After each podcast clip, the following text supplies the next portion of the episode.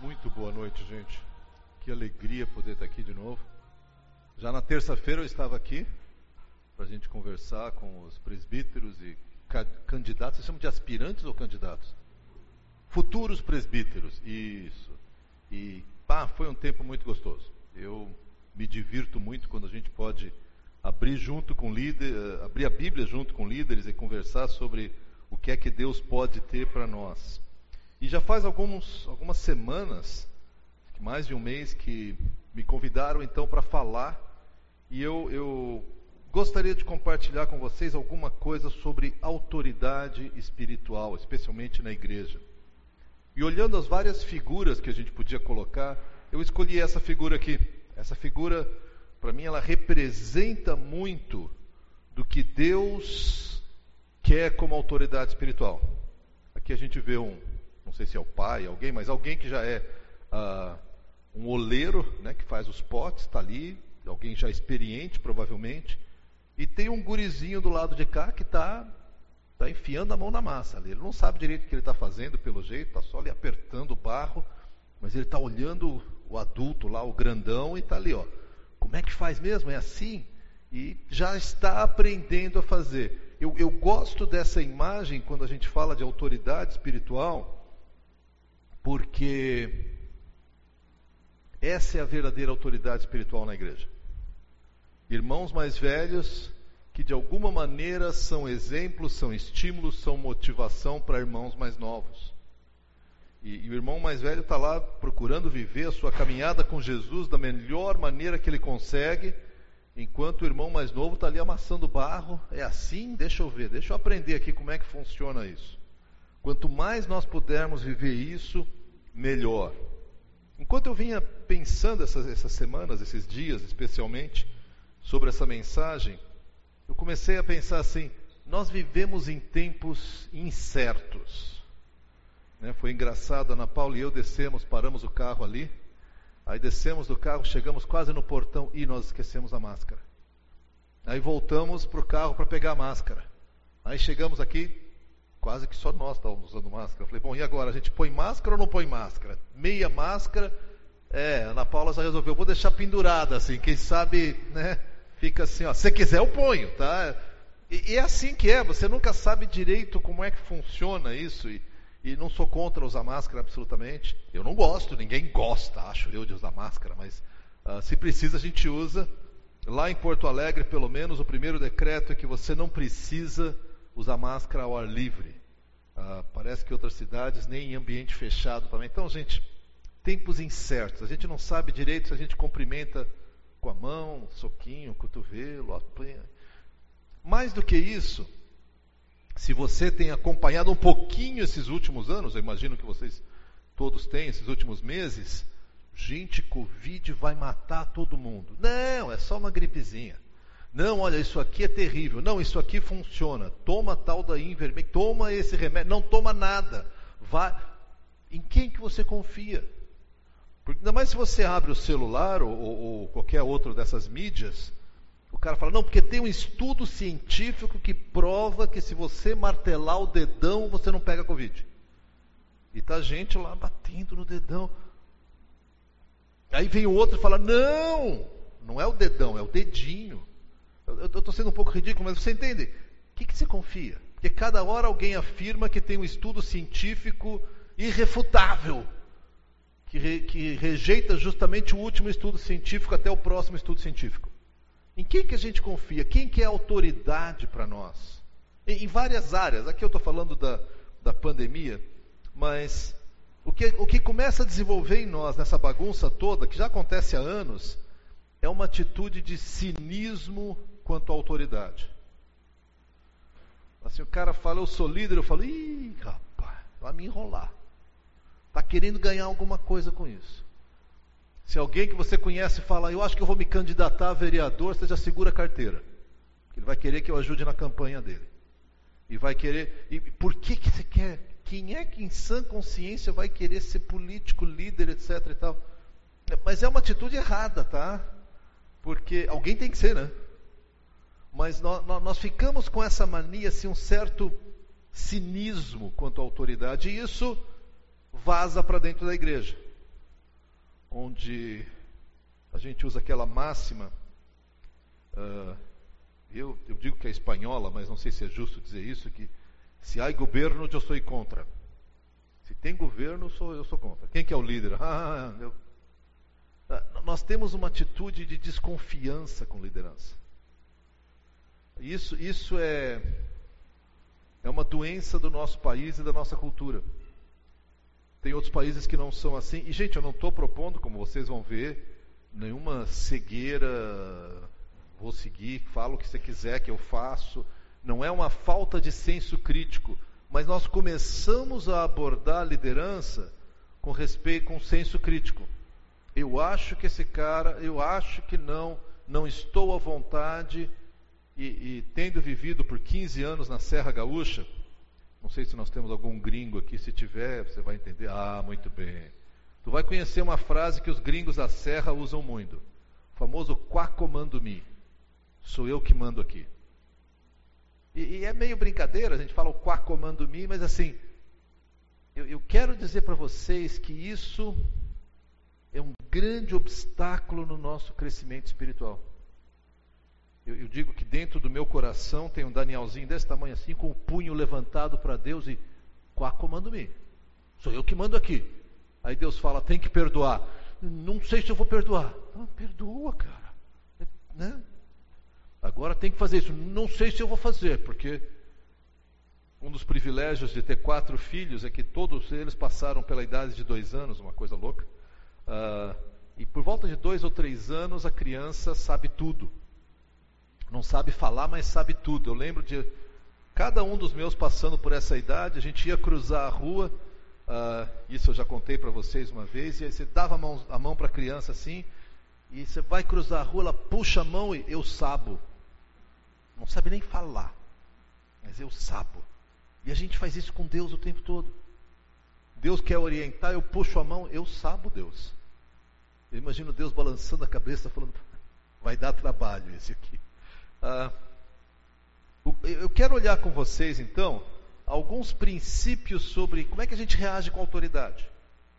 E, e como é que a gente pode reagir, não com uma obediência cega e, e, e tola ou estúpida, mas com uma obediência que é voluntária, com uma obediência que é que na verdade traz bênção, porque é isso que a palavra promete.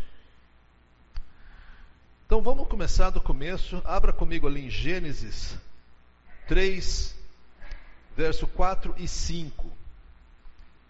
Vocês todos conhecem a passagem. Ah, Deus falou, deu todas as árvores para o homem e para a mulher. Falou, pode comer de todas as árvores, menos dessa árvore aqui. Aí os dois estão conversando lá e uma coisa que volta e meia a gente precisa lembrar é que às vezes a gente tem a impressão que Adão estava lá no escritório, no trabalho, em algum lugar distante, enquanto Eva conversou com a serpente. Mas quando você examina o texto, você percebe que provavelmente Eva estava aqui, Adão aqui do lado, assistindo TV, alguma coisa, e a serpente chega para falar com Eva. É, é, Adão estava ao lado. E desculpa a expressão, o banana ficou quieto.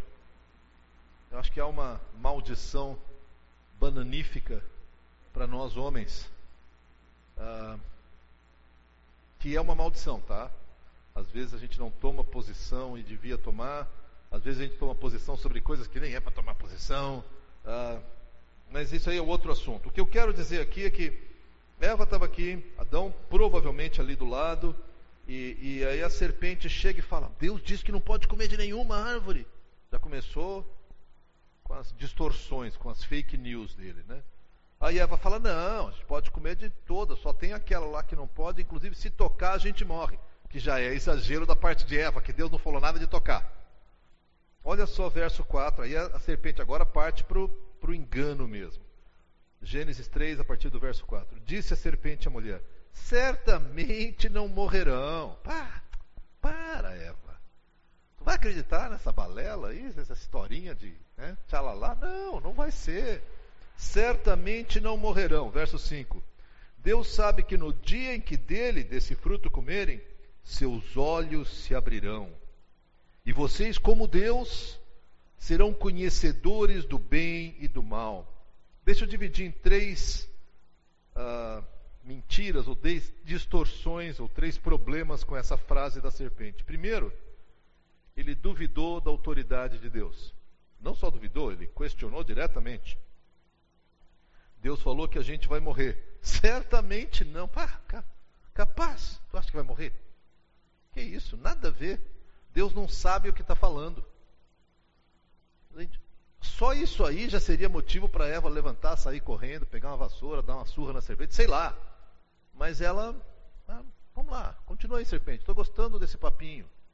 Recentemente eu li um texto que alguém postou, acho que foi até a Ana Paula que postou na internet, que o que convenceu Eva não foram as palavras da serpente, mas foi seu próprio coração. Ela ouviu o que ela queria ouvir. E ela falou: não é que faz sentido? Então, primeira coisa, uh, duvidou da, da autoridade. Segunda coisa, a promessa: eu vou ser como ele. Tem alguém no governo, tem alguém em autoridade, e eu posso ser como ele.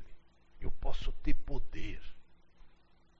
Vocês, como Deus, terão os olhos abertos e serão conhecedores.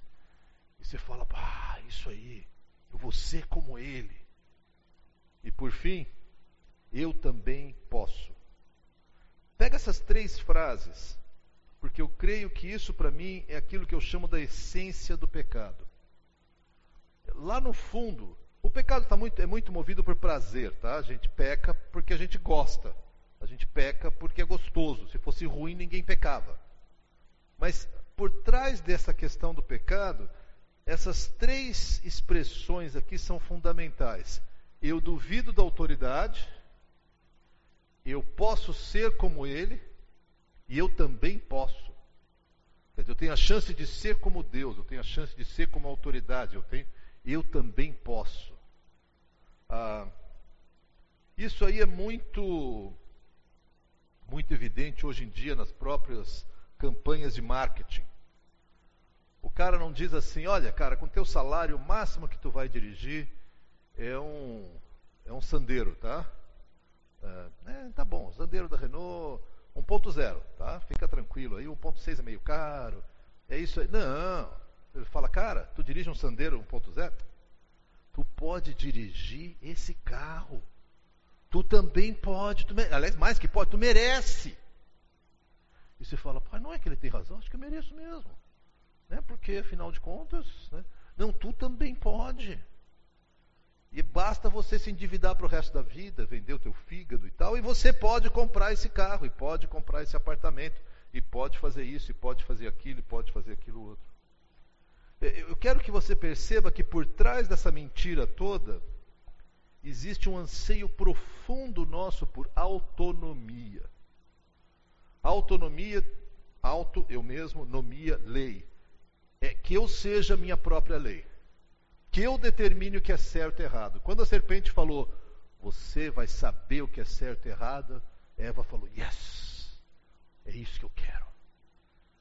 É, e o Adão, boca, boca fechada aqui do lado, não sei se ele escutou, não escutou, a Bíblia não diz, mas quando ela tomou do fruto, ela falou: Cara, ó que legal. E ele entrou na mesma. Ah, autonomia. Gente, eu acho que a autonomia tem coisas muito positivas. É legal a gente desenvolver autonomia, fazer nossas escolhas, ah, arrumar um trabalho, cuidar de uma família, crescer, se estabelecer. A autonomia por si, eu acho que é uma característica dada por Deus. Mas a autonomia no coração humano, volta e meia, ganha um aspecto rebelde, que é aquilo que eu estava brincando do quá comando-me. É uma autonomia que vai além de uma responsabilidade, aquilo que Deus nos deu, que Deus já havia dado ao homem, cuida do jardim, para algo mais. O jardim é pouco, eu quero, quero saber o que é certo e errado. Eu quero cuidar do mundo. Eu quero não precisar de Deus. Porque Deus é limitante, entende? Deus vai querer dizer o que é certo e errado. Quem é Deus para dizer o que é certo e errado? Eu sou um cara tão esclarecido, tão esperto, tão inteligente, tão bonito, tão educado, sei lá o que mais você quer colocar nessa lista aí. Eu defino o que é certo e errado. Qual comando-me? Eu dirijo a minha vida. Eu sei o que é certo. E se você perceber em muitas músicas, filmes, uh, livros, shows, séries, TV, tudo isso, esse é um dos grandes apelos. A gente brinca muito com aquela expressão que muitos filmes usam, do tipo, siga o seu coração. Bonito isso, né? O cara está numa defesa, uma, uma, discussão terrível. Ah, será que eu faço isso? Será que eu não faço aquilo? Daí ele conversa com alguém e a pessoa fala, o que diz o seu coração? E a gente fala, oh, que lindo. Gente, vou te dar uma dica. Não escuta teu coração não, tá? que o coração é enganoso, a Bíblia diz. Eu não estou com isso dizendo que o seu coração não importa, é claro que importa, mas pega o teu coração, põe ele ali aos pés da cruz, aí tu pode escutar teu coração. Aí ele está alinhadinho ali com a cruz, aí dá para ouvir. Mas o que, que é siga o seu coração? Quá comando-me, sou eu que mando aqui. Autonomia, sou eu que decido. Por que, que eu tenho que me submeter a um marido? Deus o livre. Por que, que eu tenho que ser fiel e servir minha esposa? De jeito nenhum. Por que, que eu tenho que obedecer meus pais? Um aviso a todos os adolescentes: pai é chato. Inclusive, quando, quando vocês nascem, nós, todo pai e mãe faz um curso de chatice. E nós todos somos aprovados. Aí nós temos filhos. E a gente vai só melhorando até quando você chega na adolescência. Quando chega na adolescência, aí a gente é mestre em chatice. Óbvio que eu estou fazendo palhaçada aqui, gente, mas o fato é, eu sei que pais volta e meia vão colocar regras que você fala, Ai, tu é velho. Né, eu fui chamado de velho pela primeira vez, eu devia ter 35 anos. Fazem 30 anos, eu não quero nem saber o que eu sou hoje. Eu já estou decrépito, quase morrendo. Vamos olhar alguns exemplos disso aqui, porque o que, que eu quero examinar aqui? Como é que eu reajo com isso, gente? Como é que eu, com a decisão de Adão e Eva, nós demos vazão a essa autonomia? O nenê nasce querendo autonomia. Uma das nossas alegrias é cuidar da nossa neta. Quando digo que nós cuidamos, quer dizer que a Ana Paula cuida e de vez em quando eu apareço lá, tá? Mas é, é divertido ver quando a gente fala, agora nossa, você vai lavar a mão para almoçar. Ela me olha assim, porque obviamente ela está brincando, imagina que ela vai parar de brincar para almoçar. Ela fala, mas eu não quero. Esse é o argumento para encerrar toda a discussão, né? Eu não quero. Eu olho para a cara dela, não importa, vamos lavar a mãozinha. E, e estamos lutando com isso, e ela vai lavar a mão, mas, gente, três anos. Mas eu não quero. Como assim? Eu não quero, é minha vontade. Você está interferindo na minha vontade. Você está violando os meus direitos fundamentais. Ela vai desenvolver essa linguagem ainda, ainda por enquanto ela não tem, mas os direitos fundamentais da infância. Você está roubando a alegria de autorrealização. Guria, vai lavar a mão, pronto, não perturba. Mas é, é, é, toda criança já nasce com esse quá comando-me, com essa autonomia. E, gente, a gente só vai melhorando. Hoje, no nosso coração, no meu e no de vocês, é a mesma luta. Quando eu concordo com aquilo que Deus diz, beleza. Quando eu discordo, peraí, Deus, será que tem que ser assim? Eu acho que sou eu que mando aqui, hein? Não, não sei se é para eu te obedecer, hein? Será que não tem um jeito? Será que alguém não explica isso diferente? Sempre tem alguém que explica isso diferente. Vamos olhar dois exemplos aqui, para nós olharmos como esse, essa mesma linha de autonomia continua. Abre comigo no livro de. Opa, fui para o lado errado, desculpa. Números, capítulo 12, verso 1. Números 12, 1. Vamos ler o 1 e o 2, versos 1 e 2. O que, que a gente lê? Miriam e Arão, a equipe ministerial de Moisés, tá? É, são, são os irmãos de Moisés. Miriam e Arão começaram a criticar Moisés porque ele havia se casado com uma mulher etíope. Será que o Senhor tem falado apenas por meio de Moisés? perguntaram. Também não tem ele falado por meio de nós? E o Senhor ouviu isso, porque o Senhor ouve, tá? Ele ouve as nossas rebeldias. Então, repara só, a primeira pergunta deles é: duvidamos de Moisés. Já, já vimos essa, esse filme antes, né? A serpente vem e fala: claro que não. Deus não sabe o que fala. Miriam e Arão falam: ah, quem que é Moisés? É só ele? Mas não só ah, duvidaram de Moisés, mas disseram: nós também podemos falar em nome de Deus. É só Moisés? Não, eu também posso. O resultado, que a gente não vai tomar o tempo de ler aqui, é que Miriam fica leprosa. Deus pesa a mão. Aliás, deixa eu dizer isso para vocês. Ao longo de mais de 30 anos de, de ministério, toda família, pessoa ou igreja que eu vejo se rebelar contra a liderança espiritual sofre as consequências da sua rebeldia. Com isso, eu não quero dizer que todo marido, ou pai, ou discipulador, ou pastor, ou líder é maravilhoso. Tem umas encrencas que vem por aí que são complicadas, eu sei disso, tá? E, mas quando a igreja age com rebeldia, quando a família age com rebeldia, quando. Gente, eu nunca vi dar certo. Nunca vi dar certo. E eu poderia gastar aqui, olha, descrever um caso após outro. De igrejas que, que são rebeldes contra seus líderes. E às vezes os líderes não colaboram, eu sei disso, não estou tirando essa, essa questão. E tem maneiras de você confrontar o seu líder. Mas simplesmente falar, vamos tirar esse cara daqui porque a gente não precisa dele. Peraí, peraí, peraí, peraí. Tem certeza? É isso mesmo? E você quer tirar o cara daí porque porque ele está desafiando a palavra de Deus, ele está distorcendo a palavra de Deus, ele desobedece a Deus, ele é um péssimo líder, ou porque tu não gosta?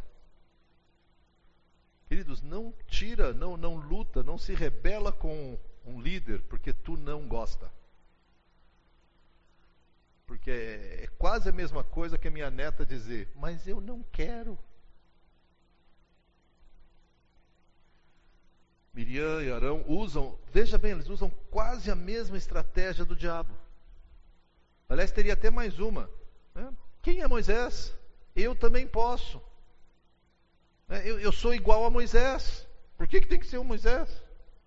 Inclusive casou com uma mulher que não era judia. Claro que ele passou, ele foi expulso do, do Egito, se casou com, com a filha de Jetro lá no, no, no deserto.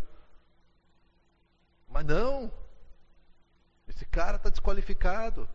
E deixa eu dizer outra coisa: se você olhar a vida de líderes, você sempre vai achar pecado. Sempre. Porque líderes são humanos. O que você tem que atentar é se ele tem lidado com esse pecado, se ele se arrepende com esse pecado, se ele tem tratado desse pecado. A primeira coisa que eu ouço quando alguém fala, pois é, precisamos tirar o pastor lá da igreja, porque, imagina, ele, ele fica irado.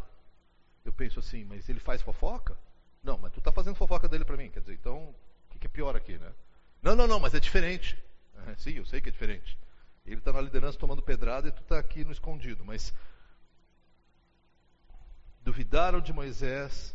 E você fala, bom, Daniel, isso aí é do Antigo Testamento, e Moisés era um líder todo especial, né? Vamos olhar comigo em Atos, Atos capítulo 8. Atos tem várias passagens que a gente poderia olhar, mas eu quero olhar só essa aqui. Atos capítulo 8, versos 18 e 19. Ah, começa a história, começa quando Filipe, um dos diáconos, foi para Samaria, começou a falar de Jesus, as pessoas se converteram. E aí então Deus enviou para lá a Simão Pedro e, e, e, João. Se não me engano, é isso não? Acho que eles vão chegar depois, mas por enquanto está lá ele, Felipe, com, com esse pessoal. E ele começa a orar e as pessoas recebem o Espírito Santo. E nessa região morava Simão o Mago, que era um cara que fazia magia, tá? Era um bruxo. E ele parece que ele começou a crer também, ele se converteu. Talvez não tenha entendido tudo, mas ele se converteu. E olha só versos 18 e 19.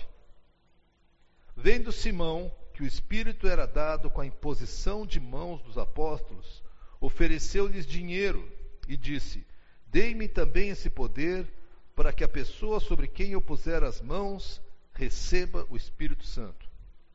Então, Pedro e João foram enviados para acompanhar o ministério de Filipe, eles estavam orando, as pessoas recebiam o Espírito Santo. Esse cara está assistindo e fala: Cara, isso aqui é muito legal.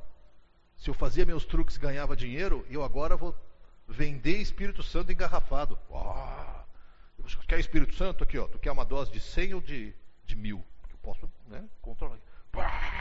e sai assim. Então ele chega, gente, o que, que ele diz? A, a essência do que ele diz é o seguinte: eu também posso, ou pelo menos eu também quero. E junto com isso, eu vou ser como os apóstolos. Gente, toda vez que você fala, eu também posso, eu também quero, eu quero ser como ele, eu digo cuidado. Porque tem um lado positivo, que é aquele da figurinha lá atrás, que está o cara fazendo vaso de barro e o menininho está falando, pai, eu quero aprender a ser que nem ele. Eu também estou mexendo aqui no barro, quem sabe eu aprendo a lidar com a minha vida espiritual assim. Mas quando você fala, eu quero tomar o lugar dele, eu quero uh, usurpar o lugar dele, você está pisando num terreno muito perigoso. Perigoso por quê? Vamos olhar mais uma passagem aqui, antes da gente chegar no, naquilo que eu acho que é o nosso ensino principal dessa noite. Isaías 14, versos 12 a 14. Isaías 14, 12 a 14. Ah, o Senhor aqui está fazendo uma série de profecias.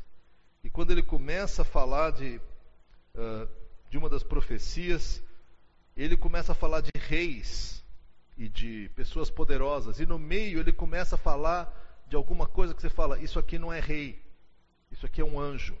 E finalmente você entende: Isso aqui é Satanás. Então, todo o capítulo 14 ele fala muito disso. Mas deixa eu ler os versos uh, ah, 12 a 14. Isaías 14, 12 a 14. Ele diz assim: Como você caiu dos céus, ó estrela da manhã, filho da alvorada. Como foi atirado à terra, você que derrubava as nações. Você que dizia no seu coração: Subirei aos céus, erguirei meu trono acima das estrelas de Deus, eu me assentarei no monte da Assembleia, no ponto mais elevado do Monte Santo. Subirei mais alto que as mais altas nuvens. Serei como o Altíssimo. Verso 15, só para completar: Mas as profundezas do Sheol, do inferno, você será lançado, irá ao fundo do abismo. O que nós entendemos dessa e de várias outras passagens é que Satanás, também chamado de Lúcifer, também chamado Diabo, era um anjo de grande poder Alguns tentam classificar um arcanjo, não era um arcanjo, era isso. A Bíblia não é tão clara sobre categorias de anjos, mas o cara era poderoso, tá? Era assim um dos principais dos anjos. E ele era alguém que assolava nações. Deus falava, acaba com aquela nação, ele derrubava aquela nação. Faz isso, ele fazia. E ele era chamado da estrela da alvorada. Era alguém que trazia, tinha em si muita glória, mas isso não foi o bastante. Ele falou: Quero mais. E repara só o que ele diz: Eu vou colocar o meu trono lá no topo, mais elevado que qualquer outro. Eu vou ser como Deus, serei como o Altíssimo. Eu também posso. Por que, Deus tem que sentar sozinho lá em cima? Por que, que só Deus? Quem disse que é só Deus? Eu também posso. Eu também tenho direito. Eu também quero. E por fim ele fala: serei como Deus. Gente, no coração de todos os problemas que nós temos na humanidade, na nossa experiência, está essa arrogância, essa ganância, essa autonomia do diabo. Eu posso, eu serei como Deus. E obviamente ele vem e envenena o coração de Eva e de Adão, dos dois, né? O Adão entrou na onda também. A partir daí, todo bebê que nasce, nasce com esse punho levantado para Deus. Sou eu que mando aqui. E aí Deus fala: perdoa. Não sei se eu vou perdoar. Hoje de manhã, ainda depois do culto lá na nossa igreja, um senhor veio me buscar e falar: Pastor, eu queria falar contigo. Tá, vamos conversar. Ele falou: Eu tenho 63 anos. falei: É jovenzinho como eu, tá tudo tranquilo. Ele falou: Eu tenho uma mágoa profunda com um pastor que me ofendeu. Eu falei: Pai, espera que não seja eu, né? Mas tudo bem. Daí ele começou a contar uma história de 42 anos atrás. Gente, esse homem há 42 anos amarga contra um pastor que se fez tudo o que ele disse que fez, realmente foi um crápula, tá? foi um mau elemento. Não sei se fez, mas ah, no momento eu não estou nem tão preocupado, porque na cabeça desse indivíduo ele está, ah, o cara fez isso comigo, por isso que aconteceu isso, minha vida é uma desgraça até hoje por causa daqui. Gente, como o cara está amargurado, amarrado e preso. Então, eu conversei com ele, tinha um outro líder da igreja que estava ao nosso lado, nós ministramos, oramos com ele no final. O que, que tem no coração dele? Pai, eu também posso. Por que, que fizeram isso comigo? Esse cara fez isso comigo. No, no, no cerne do coração tem essa postura de eu quero dirigir minha vida, eu quero fazer do meu jeito. Tem um, um poema famoso, ah, como é que é o nome dele? Invictus, que inclusive foi um poema uh, que Nelson Mandela recitou na, na cadeia há muito tempo, é muito conhecido, e termina assim: Eu sou o capitão da minha alma, eu sou o capitão da minha vida. Eu não sei declamar o poema inteiro, mas ele começa assim: Ainda que as ondas lutem contra mim e os inimigos se avancem, eu permaneço firme. E ele vai falando, e no final eu sou o capitão da minha alma, eu sou o capitão do meu destino. E eu imagino Deus lá em cima falando: Pá, não entendeu nada. Cara, te rende a mim.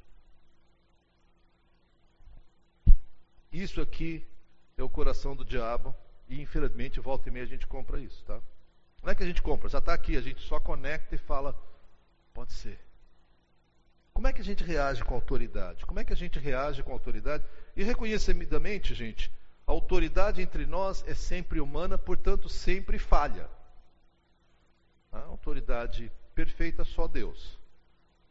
Mas ele opera por meio de autoridades humanas. E no meio de uma igreja, você vai ter autoridades espirituais. E por isso, e graças a Deus que essa é a postura da aliança, que você não tem um único líder. Porque igrejas que têm um único líder, enquanto esse cara está alinhado com Deus, é bênção. Se esse cara desviar, vai todo mundo atrás. Em igrejas como aliança, nós acreditamos num, num, num sistema de governo de presbíteros. Presbíteros não são super-homens, mas são homens que são escolhidos porque eles, o público, o, o povo, a igreja fala: puxa, esse cara parece que ele entende o que Deus quer, ele é bom de ouvir a Deus. O maior critério para se escolher um, um presbítero é se ele é bom de ouvir a Deus e se ele segue a Deus. Por quê? Porque esse cara junto com outros presbíteros, vão sentar, vão orar e vão falar: Senhor, o que, o senhor quer para a nossa igreja? Eles têm que ouvir a Deus. E deixa eu dizer para vocês, eu acho que vocês sabem, isso é um assunto sério, gente. Você já parou alguma vez para uma decisão grande e falou: Deus, o que é que o senhor quer aqui? E a decisão não era se eu ia roubar um banco ou ia fazer, não, uma decisão séria. E que não era assim, preto no branco, era cinza escura no cinza claro e há uma neblina em volta. Sabe aquela coisa que tu não, não tem certeza, mas tem que tomar uma decisão? Por isso você precisa de um grupo de homens que possa se reunir e, e se colocar diante de Deus, não como quem tem as respostas, mas para, como quem sabe buscar de Deus a resposta. Eu tenho tido o privilégio, já faz alguns meses, de andar com os presbíteros e futuro presbíteros, é isso, né? Acertei. Ah, aqui da Aliança de Novo Hamburgo. Gente, tem sido um prazer. Tem sido muito gostoso. Uh, deixa eu só avisar uma coisa. É tudo pecador, tá? Eu também. Então nós estamos em boa companhia ali. Mas são homens que temem a Deus. E a gente conversa e o cara fala isso. E o cara fala, eu penso isso, mas ah, não, é isso que Deus quer? Falou, ótimo, a atitude é essa mesmo. Tu tem que chegar para Deus e falar, Deus, é isso? É isso? Uh, nesses meses que eu tenho passado, pela graça de Deus, não vi nenhuma disputa de poder. É cedo, mas eu espero que não haja. Que o poder é todo de Deus. As decisões são todas de Deus. Mas como é que a gente reage a autoridades? Deixa eu olhar duas passagens principalmente com vocês. A primeira delas em Romanos 13. Abre lá comigo. Romanos 13, ele vai trabalhar com autoridade civil autoridades uh, políticas do governo, né? E antes que você ache, ah, mas é fácil, porque essas autoridades eram autoridades santas e justas. Para. Gente, é o Império Romano. Tá? Se você conhece um pouquinho de história, foi um império extremamente poderoso, talvez o mais poderoso do Ocidente, o mais amplo do Ocidente, e conhecido pela sua crueldade, corrupção e injustiça. Você fala, mas eles tinham a lei romana que aplicava-se para eles, não para o resto. Um cidadão romano tinha que ser julgado numa corte romana. Todo mundo mais. Os romanos são famosos pela sua crueldade, pela sua uh, violência. Uh, romanos, uma das foi o povo que inventou, ou pelo menos aperfeiçoou, ou usou muito, a crucificação. Eram eles que crucificavam. O judeu apedrejava, que é uma morte, obviamente, violenta, mas relativamente rápida. O romano falou, mas é muito rápido assim. Vamos pendurar o cara num poste aqui, pregar os pés e as mãos e deixar ele morrer devagar. Algumas pessoas, há relatos de pessoas que levaram quase 24 horas para morrer. E eu não vou entrar nos detalhes da crucificação, é, é, é atroz, é horrível. Né? Você fura os pulsos do cara e deixa ele pendurado. Tem um relato de que quando eles, eles dominaram uma das rebeliões que houve em Roma, dos escravos, eles prenderam cerca de 13 mil prisioneiros, né, escravos que se rebelaram. Aí eles falaram assim: o que, que a gente faz com esse povo? Ah, vamos matar, vamos jogar para as feras, vamos... não, vamos crucificar. Eles crucificaram na estrada que chegava a Roma por quilômetros. Tinha uma cruz a cada 30 metros, tinha uma cruz. Gente, você já imaginou isso? Estou chegando em Roma, tem aqui um. Desculpa ser tão cru, mas um corpo apodrecendo. Aqui tem um cara que está agonizando. Aqui tem um cara. Esse é o tipo de liderança que Paulo está escrevendo. Não estou querendo aliviar a nossa liderança, tá? Civil. Eu conheço bem os pecados e os problemas que nós temos. Mas só quero dizer que ele não estava escrevendo para líderes e, e, governantes santos, puros e imaculados. Era uma raça de víboras, gente pesada. Olha só o que, que ele diz, verso 1. Todos devem sujeitar-se às autoridades governamentais, pois não há autoridade que não venha de Deus. As autoridades que existem foram por ele estabelecidas para tudo. Não há autoridade que não venha de Deus, as autoridades que existem foram por ele estabelecidas. Três princípios aqui, eu quero comentar cada um deles. Primeiro, depois nós vamos olhar o verso 5. A palavra fala claramente que nós temos que nos sujeitar às autoridades. Por quê? Porque a autoridade vem de Deus, por quê? Porque foi ele que estabeleceu. Ao dizer isso, ao longo da história do Ocidente, muitos reis diziam assim: Eu sou rei por ordem divina. Então tu obedece. E tu cala a boca. E tu paga imposto. E tu, porque ordem divina. Não é isso que o texto está dizendo. O que o texto diz é assim: sujeitem-se. Porque muitas vezes eu vou colocar, aliás, eu vou colocar pessoas em posição de autoridade sobre vocês. Às vezes eu vou colocar algumas pessoas para punir o pecado de uma nação. Eu não quero entrar absolutamente no campo político, mas nós temos passado várias vezes por pessoas que Deus colocou sobre nós para punir o pecado da nossa nação como o Brasil. Aí você pode colocar nesse ou naquele presidente, fique à vontade, tá? Ou nesse ou naquele congressista, fica à vontade também. Acho que cabem quase todos eles. Então quer dizer que Deus apoia o que ele faz? Não. Tem, tem inclusive uma passagem no Antigo Testamento que é bem curiosa sobre a autoridade de Deus. Deus fala para Israel: Porque vocês são rebeldes e idólatras, vou chamar o meu servo a Assíria para punir vocês. Aí tu vai olhar quem que é a Síria? Um povo idólatra, cruel, sacrifícios humanos, coisas terríveis. E Deus fala: Vou chamar meu servo a Síria para punir vocês. E depois que eles punirem vocês, eu vou castigar a Síria pela crueldade deles. É coisa de doido, né? O que eu quero dizer é que Deus permite que coisas terríveis aconteçam porque Ele quer trabalhar com o nosso coração. Eu acho que é nesse contexto que ele fala: sujeitem-se. Porque é Deus que coloca. Com isso, sujeitem-se. Lembra bem daquilo que acontece quando a autoridade em Israel diz para os apóstolos: parem de falar Jesus, de Jesus. Eles falam: cara, vê se faz sentido a gente obedecer você e não obedecer a Deus. Se alguma autoridade disser que você tem que desobedecer a Deus, você fala, opa, desculpa. Não, eu vou, eu vou te enfrentar. Agora, o que acontece com frequência é que a gente desobedece à autoridade porque a gente não gosta da decisão que eles tomam. E, e eu, eu acho que a gente tem um milhão de razões para não gostar, não vou nem discutir. Mas eu acho que não é isso que Deus ah, espera de nós.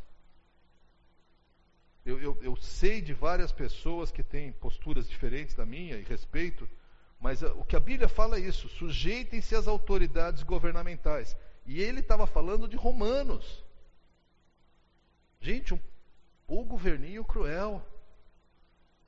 Tem um, um imperador famoso pela sua loucura, na verdade, Calígula, que além de ser assim conhecido pelas suas orgias sexuais e todo tipo de bandalheira, ele nomeou o seu cavalo, Bocéfalo, como senador. Eu não sei se ele sentou na, no Senado para debater alguma coisa, o cavalo. Mas assim, o cavalo dele era senador. Tá, nesse contexto, Paulo fala, sujeito, peraí, Paulo, não, tu não conhece o Calígula, tá louco. Paulo morreu debaixo de Nero, que era outro, se você conhece um pouquinho de história, Nero é famoso pela sua, pela sua loucura, pelo seu, pela sua crueldade. Ah, verso 5, existe algo mais que ele diz, ele fala, portanto é necessário que sejamos submissos a autoridades, não apenas por causa da possibilidade de uma punição, mas também por uma questão de consciência.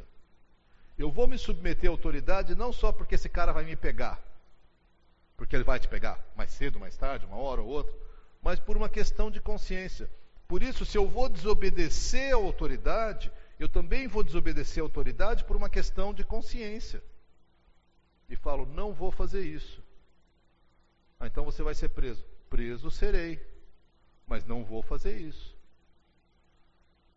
E eu, eu acredito, gente, que nós estamos chegando mais e mais perto de tempos em que nós vamos ser perseguidos ainda mais como cristãos, não só em termos gerais, mas em termos muito específicos. Ah, meu irmão mais velho, já falecido, era médico, obstetra, ginecologista. E uma vez eu conversei com ele sobre aborto. E a lei no Brasil hoje diz que se for se a gravidez for fruto de um estupro, de um abuso sexual, que o médico deve fazer o aborto. Vem uma ordem judicial para fazer o aborto. Eu falei, e você? Ele falou, eu não faço. E aí? Ele falou, graças a Deus, a última vez que aconteceu isso no nosso hospital, era um hospital grande ali nos arredores de São Paulo, um hospital público, nós tínhamos seis obstetras na equipe. Chegou para mim, eu falei, eu não faço. Foi para o outro, eu não faço, eu não faço. Aí foi para o chefe. E aí uma ordem de juiz. Aí o chefe falou, eu faço e todos vocês vão me pagar uma cerveja porque eu vou ter que fazer isso. Na cabeça dele funcionou. O que eu digo é, nós vamos ter que enfrentar algumas ordens que são malignas. Hoje elas são só desagradáveis, são cruéis, muitas vezes são injustas. Eventualmente nós, com o tempo, vamos ter que enfrentar ordens malignas. Não sei como vai ser. Existem países onde cristãos já estão vivendo isso. E creio que vai chegar aqui entre nós também. Mas especialmente para nós interessa como é que eu vou reagir a autoridades espirituais, que a gente que eu conheço. E, e deixa eu dizer isso. O propósito, seja da autoridade espiritual, seja de um grupo de pessoas, seja da igreja como um todo, é que a igreja esteja a serviço de Deus. Agora, Deus fala que nós temos que obedecer às autoridades governamentais, que obviamente, grande maioria nem convertidos são. Como é que nós devemos reagir às autoridades espirituais da igreja? Não estou dizendo que são perfeitas. Eu sei que não, porque eu fui pastor por 30 anos, eu sei que não fui perfeito. Mas ainda assim, o que, que a Bíblia nos instrui? Abre comigo em Hebreus capítulo 13. Teríamos outras passagens, mas Hebreus capítulo 13 nos dá uma boa, assim, nos dá uma ilustração, um ensino bem claro. Vamos começar com Hebreus 13, verso 7. Ah, Paulo, em Hebreus 11, falou sobre os heróis da fé. Em Hebreus 12, ele tem uma série de advertências sobre disciplina de Deus, consequências da rejeição, e aqui ele está terminando, perdão, aqui não é Paulo, é Hebreus, a gente não sabe quem é o autor. Mas o autor então está aqui dizendo as suas últimas exortações. Chega no verso 7, Hebreus 13, 7, a gente lê assim: Lembrem-se dos seus líderes, que lhes falaram a palavra de Deus. Observem bem o resultado da vida que tiveram e imitem a sua fé. Jesus Cristo é o mesmo hoje, ontem é o mesmo ontem, hoje e para sempre. De novo, pensa aqui nessa figurinha, imitem a sua fé. O menininho está lá imitando o que o. Bom, aqui não dá para ver mais, mas Né? Ele está lá imitando o que o, vou supor que é o pai, né? o que o, aquele adulto está fazendo. É isso que nós somos chamados a fazer. Mas vamos olhar com calma. A primeira coisa que ele diz, ele diz: lembre-se dos seus líderes que lhes falaram a palavra de Deus. A autoridade do líder não está nele, de um líder espiritual, mas está no fato se ele pode instruir com a palavra de Deus ou não. A autoridade está na palavra, não no líder. Por isso, gente, cuidado com quem você ouve. Cuidado. Porque hoje em dia, na internet, você pode ouvir todo tipo de pregação, todo tipo de. Literalmente, você pode digitar lá. Gente que diz que não é Jesus que salva, é Maria que salva. Pff, uma pilha. Gente que diz que a Bíblia está errada. Pilha. Gente, o que você colocar lá vai aparecer. E tem uns caras bons, viu? Os caras são bom de bico, bom de lábia.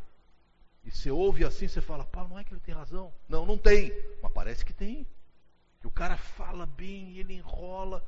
Por isso que ele fala assim: ah, lembre-se dos que falaram a palavra de Deus. Não importa se o teu líder fala bem. Na Paulinha viemos conversando sobre a mensagem que nós ouvimos ah, na nossa igreja hoje de manhã. E, e, é um líder que ama Jesus, um homem de Deus, ah, fez uma bela exposição da palavra. Nós vimos comentando, puxa, ele não foi tão eloquente como a gente gostaria. Teve uma hora ou outra que a gente teve que. Vamos continuar prestando atenção aqui. A coisa não fluía, sabe? Mas o cara falou, gente, falou verdade.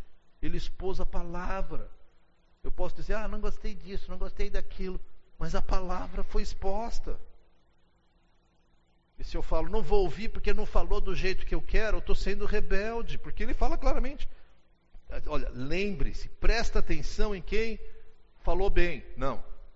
Em quem é agradável. Não. Em quem conta piadinha no meio da mensagem? Não. Em quem faz sermão curto, assim acaba logo? Não. Lembre-se daqueles que falaram a palavra de Deus. Nós temos, isso é uma característica da aliança, eu louvo a Deus por isso. Nós temos que ser agarrados na palavra, gente. Não quer dizer que a gente entende tudo da palavra, que a gente obedece tudo palavra. É, é, esse é o referencial. É aqui que a gente vai voltar. É para cá que a gente vai voltar mesmo que contraria a nossa opinião. Ele fala mais. Ele fala também: olhem o, o, o resultado da vida que tiveram. Olha a vida deles. Muito mais do que a eloquência, a sabedoria, as decisões, a rapidez, a sei lá o que mais. Olha a vida desse cara. E, e quando eu digo olha a vida, não olha assim, não, ele terminou rico com 2,7 filhos, um apartamento aqui, um apartamento na praia e uma chácara. Não, olha a vida dele. Ele é alguém que teme a Deus? É alguém que tem andado com Deus? Você percebe a vida do Espírito na vida dele? Óbvio, claro que não é perfeito. Não é que ele não precisa torcer para o mesmo time que você torce. Em alguns casos até é bom que não deixa para lá. Mas assim, uh, olha a vida deles. São pessoas que eu falo, pá, esse é um cara que eu posso copiar. Esse é um cara que eu posso andar atrás. Não porque é perfeito, mas porque eu vejo que ele está tentando caminhar atrás de Jesus e, puxa vida, isso me incentiva. Ele diz mais: imitem a sua fé. Nossos líderes espirituais devem ter, ser exemplos de fé, exemplo de caminhar na dependência de Deus. Recentemente, conversando com um pastor de uma grande igreja lá em Porto Alegre, ele estava falando: Pois é, eu perdi esse líder aqui porque ele aceitou uma proposta lá, perdi esse porque aceitou uma proposta. E conversando, eu falei: Cara, você ainda é empresário e pastor? Ah, sim, eu sou. Ele tem uma empresa bastante grande, cerca de 60 pessoas trabalham para ele. E ele é pastor de uma igreja grande. Eu falei: Por quê? Não, a igreja até falou para mim que ia pagar um salário, mas e foi uma oferta generosa, mas não era suficiente para mim. Eu falei, seus líderes estão imitando sua fé. Como assim? Eles olham para ti e falam, bom, ele não abre mão da empresa dele para ficar só na igreja. Eu vou fazer a mesma coisa. Surge uma oportunidade boa, vou embora. Ah, a culpa é dele? Eu não estou falando de culpa. Só estou dizendo assim, eles são exemplos de fé. Líderes são exemplo de fé. Para a gente concluir, vamos olhar a passagem de, no mesmo capítulo, Hebreus 13, 17.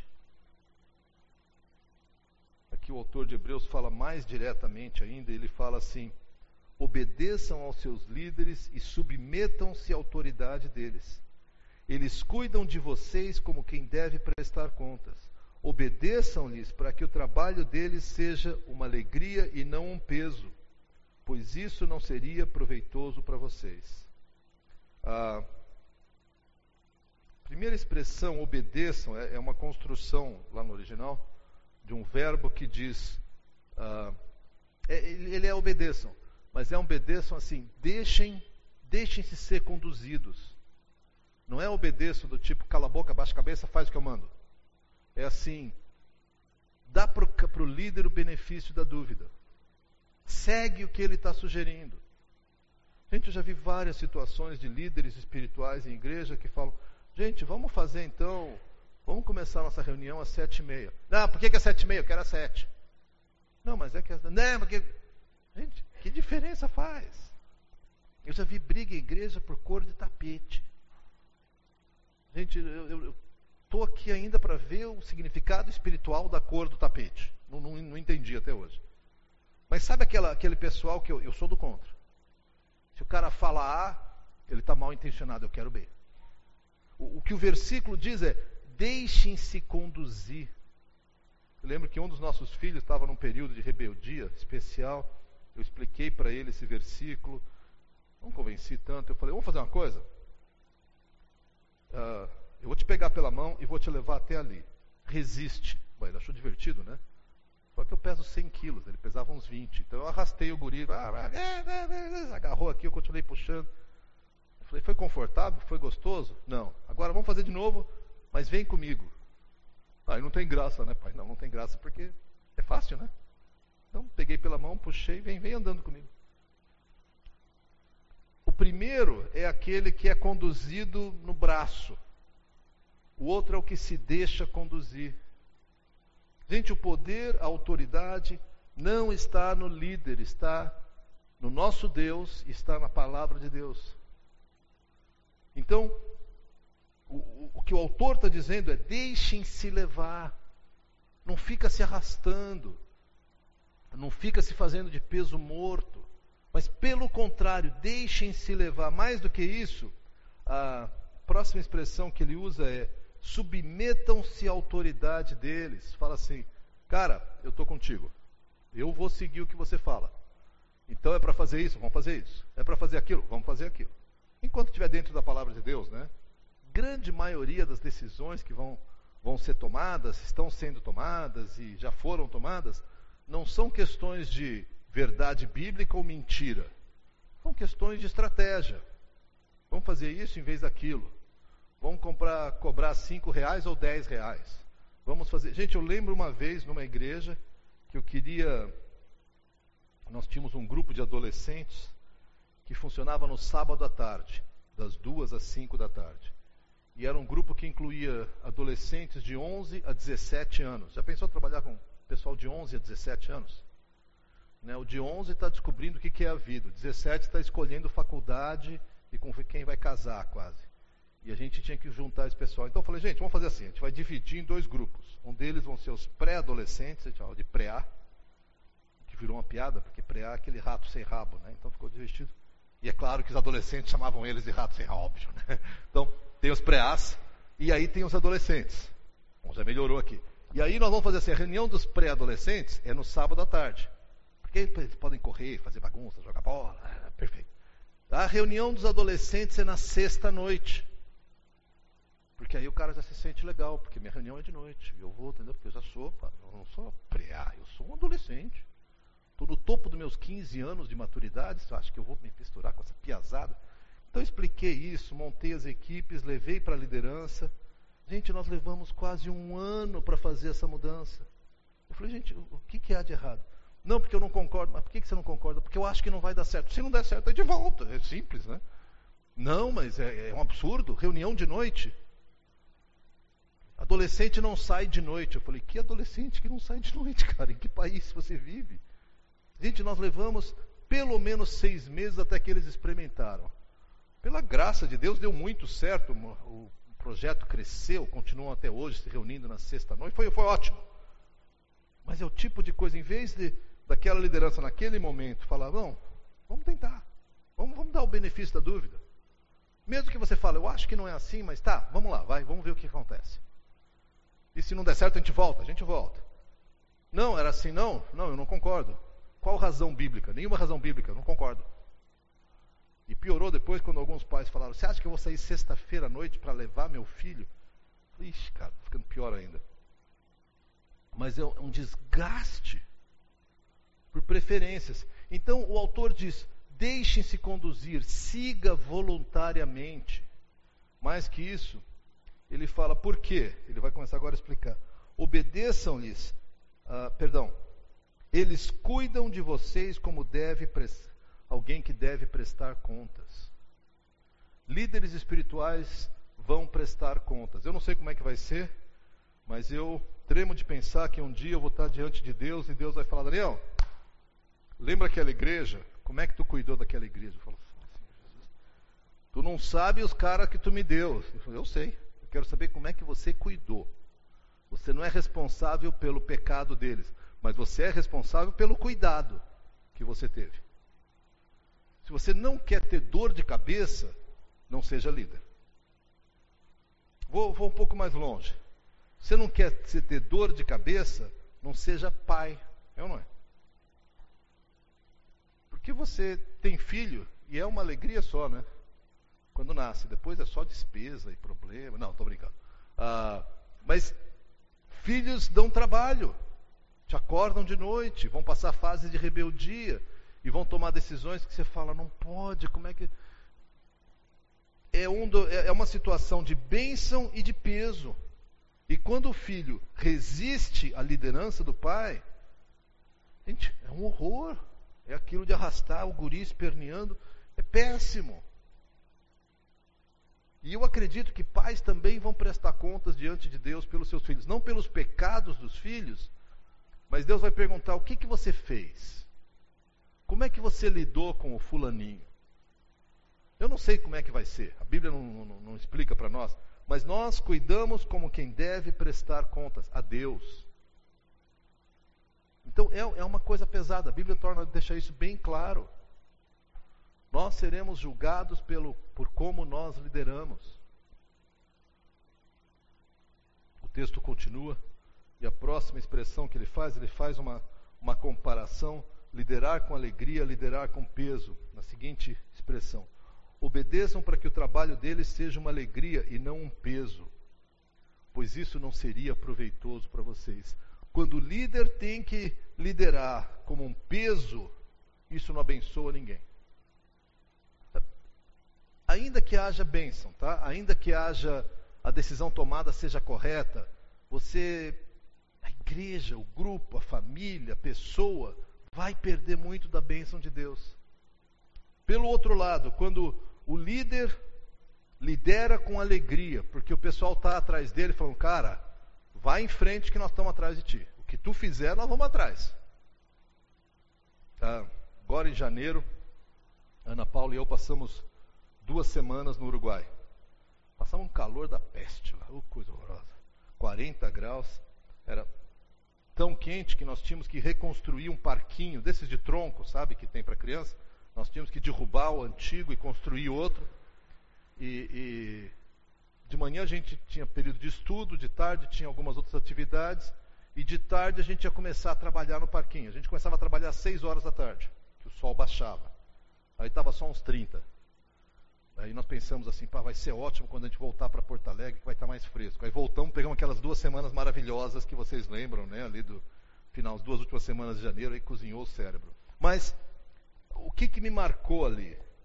Ah, o pessoal que estava lá era um grupo de missionários não era de carpinteiros. Aliás, alguns eram bem bem inábeis. Mas eles tinham uma coisa fantástica, que era um coração. Eu falava, gente, eu preciso de um tronco aqui de 3 metros. Daqui a pouco vinha um guri. Esse aqui serve. Você trouxe sozinho, eu não tinha ninguém. Tá, não, serve, tá aqui. Gente, o pessoal tinha uma disposição para trabalhar. Chegava uma hora e falava, nós precisamos tirar aquele toco de lá. Eu virava as costas, de repente tinha alguém batendo com o martelo. Não, cara, não é assim. Mas o pessoal tinha um pique. Liderar uma equipe assim, sinceramente, era cansativo, era pesado, era quente. É uma alegria. Nós terminamos tudo, fizemos tudo, e o pessoal no pique. A cena que eu lembro até hoje é de uma guria, uh, Ruth, que me impressionou muito, porque a gente botou mais os, os rapazes para fazer isso, as gurias tinham outras funções. Mas chegou num horário lá que nós tínhamos que terminar, estava anoitecendo, era o último dia, e aí eu precisava colocar um, um, uma travessa, um tronco de uns dois metros aqui, tinha que furar. Daí eu pedi para um rapaz, cara, pega para mim o tronco, e estava anoitecendo, de repente vem essa Ruth, arrastando um tronco de dois metros, e bitela de um tronco desse tamanho. Não quero brigar com ela, né? brigar com ela, eu morro, ela me mata. Mas eu falei, Ruth, você trouxe sozinha? Não, é porque precisava. E Gente, à disposição. O pique. Vamos lá e fura e traz e pá. Gente, é um exemplo pequeno de liderança, mas a alegria que era para mim trabalhar com aquele pessoal. Vamos lá.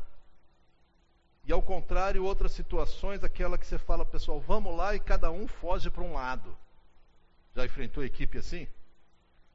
Gente, vamos fazer aqui um mutirão, vamos limpar tudo isso aqui. Você chega aqui, tem dois. E um deles só veio para dizer que não vai vir. Eu vim para dizer que eu não vou vir, então, então tchau. tchau. Ah, aí você, você lidera, porque você precisa liderar, mas é, sabe, aquele peso. Isso não abençoa as pessoas, isso magoa o coração do líder, ele começa a ficar emburrado com o povo que ele lidera. Isso é péssimo. Isso, isso, isso atrapalha, porque o cara fica ressentido com o povo a quem ele lidera. Eu, eu, eu queria concluir com algumas perguntas. Primeira delas, como é que é o seu coração em termos de com respeito a submeter-se à liderança? E antes de responder, deixa eu te dar alguns exemplos, algumas possibilidades. Tem gente que é o, é o rebelde passivo. Né? O líder fala, vamos fazer isso, ele cruza os braços e quero ver. Vou fazer não. É aquele cara que me arrasta se tu puderes. Ele não é rebelde, ele não sai brigando, não sai gritando, ele só fica assim olhando para tua cara. Ah, gente, que coisa terrível. E tem o brigão, claro que sempre tem o brigão que você fala, vamos pintar de verde, eu quero azul. Ah, é, não podia ser azul. Não, não pensando bem vermelho. E se você fala vermelho, ele tem outra cor, porque ele quer, ele é do contra. Ele quer tumultuar, ele quer complicar. Ah, tem muita coisa que a gente pode falar sobre líderes, então eu estou falando mais sobre nós como liderados. Eu tenho o privilégio hoje participar da, da igreja, a qual eu mesmo pastoreei por 15 anos. E deixa eu dizer para vocês: tem horas que eu tenho que morder a língua, engolir em seco e ficar quieto. Não porque alguém lá pregou contra a palavra de Deus, tá? Mas o cara faz uma decisão que eu falo, pá, não era assim. Aí Daniel, cala a boca, tu agora é seguidor, não é líder. Sim, senhor, vamos lá. E, e, e, Deus, na sua misericórdia, ainda me deixa participar, o pastor me procura e a gente conversa muito, tem um bom relacionamento com ele, mas eu tenho deixado claro, cara, tu é o líder, tu vai na frente, tu toma a decisão e toma os tiros também, tá? Eu estou aqui atrás de ti, ó, estou contigo, vamos lá. Ah, como é que é o teu coração? Como é que você reage à liderança, especialmente quando você não concorda? Quando você concorda é uma maravilha, eu sei, tá? Como é que você reage? Qualquer liderança, seja no emprego, na escola, no trabalho, na faculdade, no governo ou na igreja. Submissão à liderança é uma disciplina espiritual. Quando você se submete ao seu líder espiritual na igreja, você está dizendo: Deus, não estou entendendo, não estou gostando, mas essa igreja tem um Deus e não sou eu nem o pastor, é aquele lá. Ó. Então, então tá, tu dirige isso aí, ó. eu vou atrás. Por favor, impede que a gente faça uma besteira muito grande. É, é, você se submete a Deus e segue a liderança. Então, primeira pergunta é isso: como é que você reage à liderança? Ah, como é que você lida com a liderança quando você não concorda? E aqui eu estou falando da, do, do, líder, liderança espiritual da igreja, mas, gente, vale para o líder da célula, Fale para o líder do ministério, seja ministério de louvor, jovens, adolescentes, o que for. Uh, serve para os líderes da sua casa. Serve para o. Ah, tem tanto lugar. Nós sempre vamos estar sob alguma liderança. Como é que você reage à liderança? Essa é a primeira pergunta. Segunda pergunta: Você acha que tem alguma coisa que você precisa acertar com seus líderes? Talvez tenha. Talvez você tenha guardado ressentimento. Talvez você esteja aí ruminando alguma coisa. Faz isso. Gente, você. Quando eu falo de submissão, eu não estou falando de você não discordar. Já em muitas vezes, eu sou meio bocudo, vocês sabem. Eu cheguei para líderes meus e falei, cara, eu acho que não é por aí, hein? Não, não, não, estou brigando não. Eu acho que não é. Só quero dizer o seguinte, estou contigo. Eu vou falar agora para não falar depois. Então, ó, eu acho que não é por aí. E algumas vezes os caras seguiram em frente e foi um sucesso total. Calaram minha boca. E outras vezes foi um desastre total. Aí eu mordi minha língua para não falar. Eu te disse. Fiquei quietinho. Em geral, eu fiquei quietinho. Ah, mas se você tem resistido, você precisa acertar isso com Deus e precisa acertar isso com seu líder. E acho que a terceira coisa que eu quero dizer para vocês é Orem por seus líderes. Não só porque isso é espiritual. Essa é uma oração quase interesseira. Quando você tiver um tempo, ora pela liderança espiritual dessa igreja. Fala, Senhor, abençoa os presbíteros. Abençoa o coração deles. Abre essa cabeça dura que eles têm e abençoa com teu Espírito Santo. Dá a eles discernimento espiritual. É um bando de alemão, não vou falar mais nada, tá? Ah, Deus dobra o coração deles, abençoa. Por que, que eu digo que é uma oração quase interesseira? Porque à medida que Deus abençoa a sua liderança, adivinha quem mais é abençoado? Claro. Começa a ver um espírito de cooperação, começa a ver um espírito de, de uma atitude positiva na igreja, e começa a ver uma. Eu, eu lembro, quando eu estava na Aliança de Caxias, eu cheguei e os jovens lá eram conhecidos por ser encrenca. Tudo que você pedia, os jovens eram contra. E pela graça de Deus, eu consegui me envolver com eles, como liderança, e tivemos pastores de jovens que, que ajudaram muito. Chegou no momento, gente, que eu tinha certeza, se eu falasse, jovens, ó, escuta, nós vamos pegar aqui esse salão, vamos virar de perna para o ar, o salão inteiro. E o pessoal falava, que hora? Vamos lá, Daniel. Pra vocês terem uma ideia, eu fui dar um curso para eles, e esse curso, acho que era Panorama do Antigo Testamento. Não é o curso mais emocionante da vida, é um panorama do Antigo Testamento. E estava acabando o semestre, daí eles falaram, Daniel, vamos fazer um all night. Eu, primeiro que descobri que era um all night, porque eu não sei o que é um all night. All night é virar a noite estudando. Falei, vocês querem que eu dê aula de panorama do Antigo Testamento a noite toda? Ah, a gente podia começar às 11 horas e vai, e vai até a hora que for. Eu falei, eu topo, vocês são loucos, vocês querem isso? Vamos, vamos. Gente, nós fomos até as três da manhã. Depois eu morri o resto do dia, tal, tudo bem. Mas o fato é, eles saíram para jogar bola. Mas, ah, gente, eles estavam pegando fogo. Vamos fazer, vamos. Quando isso acontece, há um poder espiritual que acontece nessa igreja, há um alinhamento que, que eu só posso dizer que Deus traz bênção. Eu experimentei isso em alguns lugares, não experimentei em outros, experimentei em vários contextos. Traz bênção. E o contrário é absolutamente verdade. Quando o grupo está lá assim, emburrado, não saio do lugar, não vou, não sigo, há sofrimento para a igreja. Ah, não queria de um modo especial orar agora por vocês, mas queria orar também pela liderança espiritual dessa igreja, não só presbíteros e futuros presbíteros, mas líderes de célula, ah, líderes de ministérios, diretoria, ah, maridos, pais, mães. Eu queria rogar que Deus colocasse sobre nós um profundo. Como é que eu vou dizer isso? Eu vou usar essa expressão, um profundo espírito de submissão, não uma submissão burra, mas uma submissão voluntária, dizendo: Deus, o Senhor colocou pessoas para me dirigir, Pai, eu quero me alinhar com essas pessoas. Eu quero, eu quero jogar, jogar esse jogo contigo. Se o cara diz que é para correr para lá, eu vou correr. Não sei porquê, mas eu estou correndo. E eu, eu, eu quero contribuir, eu quero abençoar. Eu não quero ser a unha encravada, eu não quero ser a encrenca. Eu quero dizer, eu, eu quero poder falar e oro para que Deus conceda isso para a igreja, espaço onde eu possa discordar. Mas uma vez tomada a decisão, eu estou 100% com vocês. Baixe sua cabeça, ora comigo.